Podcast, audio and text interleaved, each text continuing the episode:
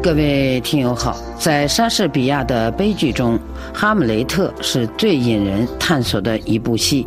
中国国内曾把根据这部戏拍成的电影翻译为《王子复仇记》，其实这有很大的误导性。复仇还是不复仇？这恰是哈姆雷特心中的疑问。也正是疑惑，表现出哈姆雷特性格的复杂与丰富。在今天的欧洲思想文化长廊节目时间，旅法中国学者赵月胜介绍英国宪政制度的故乡的莎士比亚的悲剧《哈姆雷特》上集。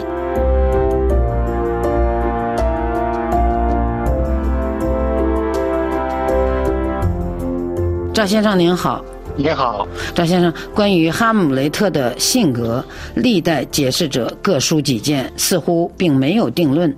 这正是该剧啊。迷人之处，所以俄国文学评论家别林斯基有一句名言：“有一千个读者，就有一千个哈姆雷特。”举几个例子啊，歌德他认为哈姆雷特不是敢做敢当的英雄，莎士比亚把一件大事放在担负不起的这个人身上，施莱格尔则认为莎翁写出了一个思考过多而行动顾虑重重的人。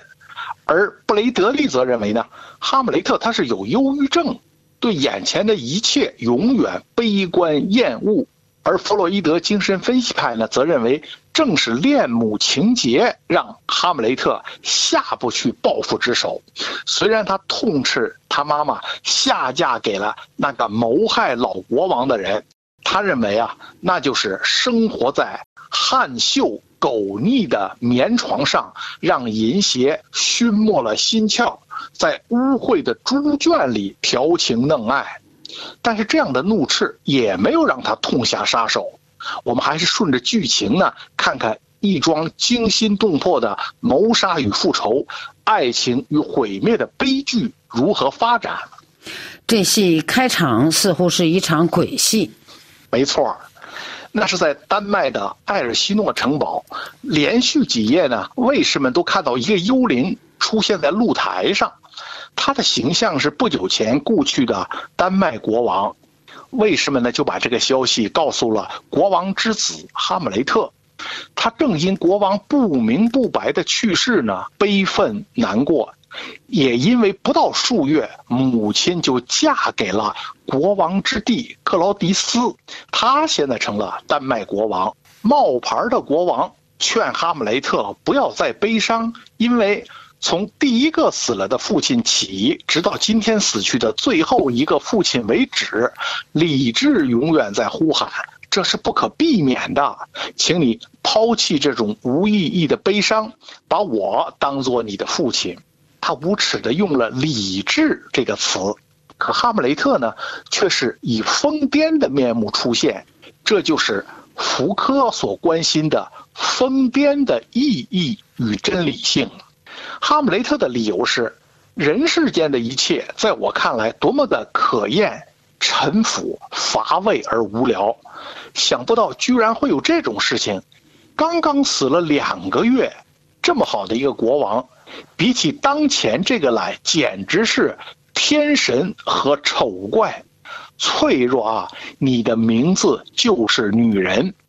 短短一个月前，她哭得像个泪人，送我那可怜的父亲下葬。送葬时穿的鞋子还没旧，她就嫁给了我的叔父。一头没理性的畜生，也要悲伤的长久一点吧。那么这句话就。表达了戏剧的冲突是与杀父娶母有关，他的朋友就告诉他说啊，说老王的幽灵一再出现，哈姆雷特立刻就感觉到父亲一定是有话要对他说，他决定呢去城堡的露台上守夜，果然呢到了午夜时分，这个老幽灵呢就又出现了，他告诉哈姆雷特，是他的弟弟。趁他在花园的长椅上小睡时，用毒药灌进了他的耳朵，害死了他，并抢走了他的妻子。他要哈姆雷特为他报仇，但是不许伤害母亲。他接受了父亲交给他的任务，宣称呢，这是一个颠倒混乱的时代。唉，倒霉的我却要负起重整乾坤的责任。从这话看，他对报仇这件事似乎是勉为其难。这是全剧的一个重点。在后来的复仇行动中啊，他是犹豫彷徨，这恐怕就是歌德说说他不是个英雄，他担不起这副重担的原因。但是仔细分析呢，情况不是这样。哈姆雷特呢，他爱着宫廷大臣波罗涅斯的女儿奥菲利亚。但是奥菲利亚的哥哥雷奥提斯呢，却不看好这段姻缘。他告诉妹妹，一个王子是不能自主地选择自己的爱情，因为他的选择会影响到国本的安危。他就劝告妹妹说：“不要放纵你的爱情，不要让欲望的利剑把你射中。”奥菲利亚答应呢，说他要小心了。但是哈姆雷特呢，却依旧缠着他，只是在与亡父的幽灵谈过话之后呢，他对奥菲利亚的态度呢，突然就带着疯疯癫癫的迹象。据奥菲利亚自己描述啊，说他握住我的手腕紧紧不放，伸直手臂向后退立，用他的另一只手。遮住他的额头，一眼不眨地瞧着我的脸，好像要把他临摹下来。然后他轻轻摇动了我的手臂，上下点了三次头，发出了一次惨痛而深长的叹息。在接受父亲幽灵的嘱托之前呢，哈姆雷特他像一个普通的青年恋人一样去追求奥菲利亚，任意向她倾诉爱情。但是现在不同了，他肩负着复仇的大任，他必须要考虑如何继续和奥菲利亚的恋爱，是前进还是终止？因为呢，他随后的行动不能顾及奥菲利亚，他只能独自前行。而这个狡诈的克劳蒂斯啊。就已经觉察出哈姆雷特的变化，他呢要小心应对，因为只有他心里明白哈姆雷特是对他权力的唯一的威胁，他就要臣子们去探查。他说呢，你们大概已经听到了哈姆雷特的变化，他已经和从前大不相同。除了他父亲的死之外，究竟有什么原因把他激成疯疯癫癫的样子？究竟什么原因？实在猜不出。克劳迪斯显然心虚了。对的，他心虚了，因为他怕呀，哈姆雷特知道真相。而老臣呢，波罗涅斯，他听了女儿奥菲利亚的陈述啊。自以为知道了哈姆雷特发疯的原因，他就拿着哈姆雷特写给奥菲利亚的情书念给这个伪国王听，说呢，他让女儿拒绝哈姆雷特，所以哈姆雷特是因为失恋而疯狂了。但是哈姆雷特对这两位大臣说的话呀，证明了他的疯狂和忧郁有着更为深刻的原因。他看这个世界是一个覆盖众生的苍穹，是一顶壮丽的帐幕。这个金色的火球点缀着庄严的屋宇，只是一大堆污浊的瘴气的集合。他看人类，人类是一件多么了不起的杰作，多么高贵的理性，多么伟大的力量，多么优美的仪表，多么文雅的行动。在行为上多么像一个天使，在智慧上多么像一位天神，宇宙的精华，万物的灵长。可在我看来，一个泥土铸成的生命又算得了什么？沙翁呢，就借这段著名的台词呢，他充分表达了文艺复兴时期人类对自己的信心和期许。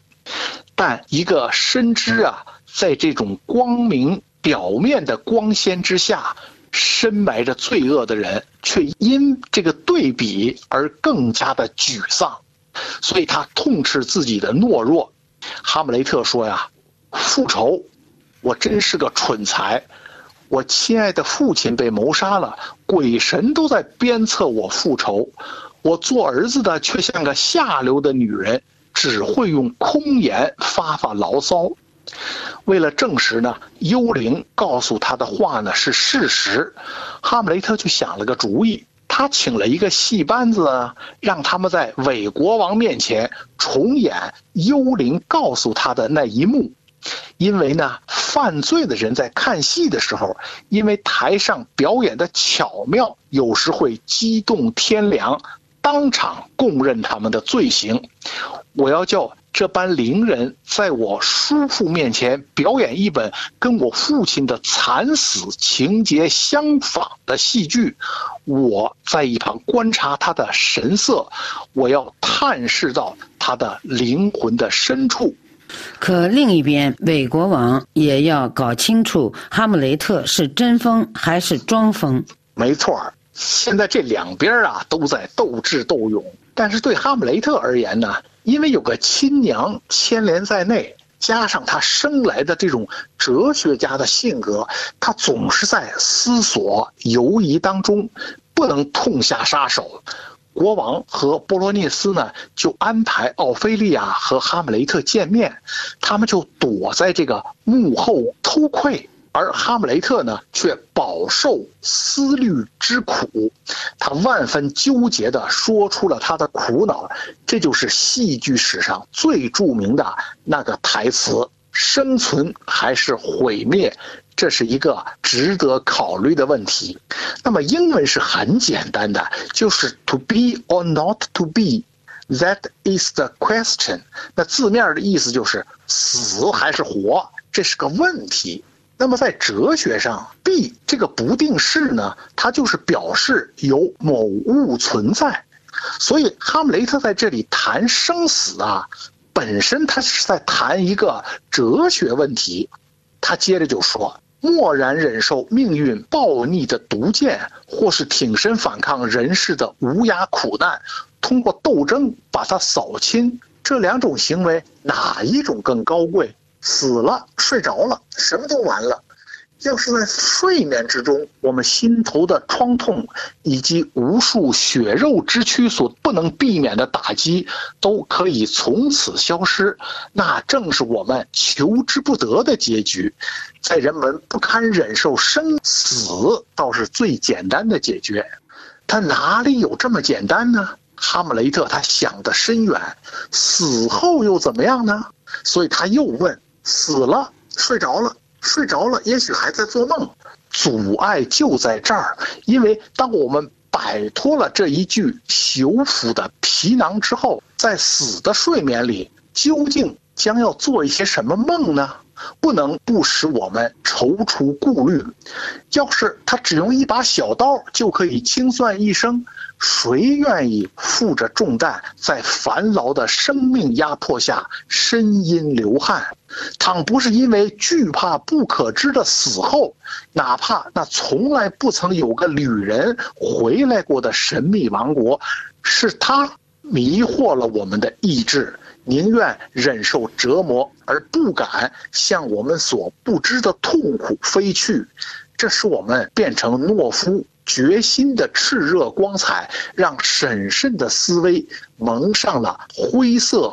伟大的事业在这种考虑之下逆流而退，失去了行动的意义。他的这种犹豫啊，是相当深刻的。我们下次再来分析他这种犹豫有没有正当性。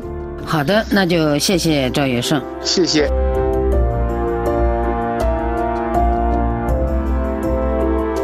各位听友，以上您听到的是赵业胜的英国宪政制度的故乡的莎士比亚的悲剧《哈姆雷特》上集。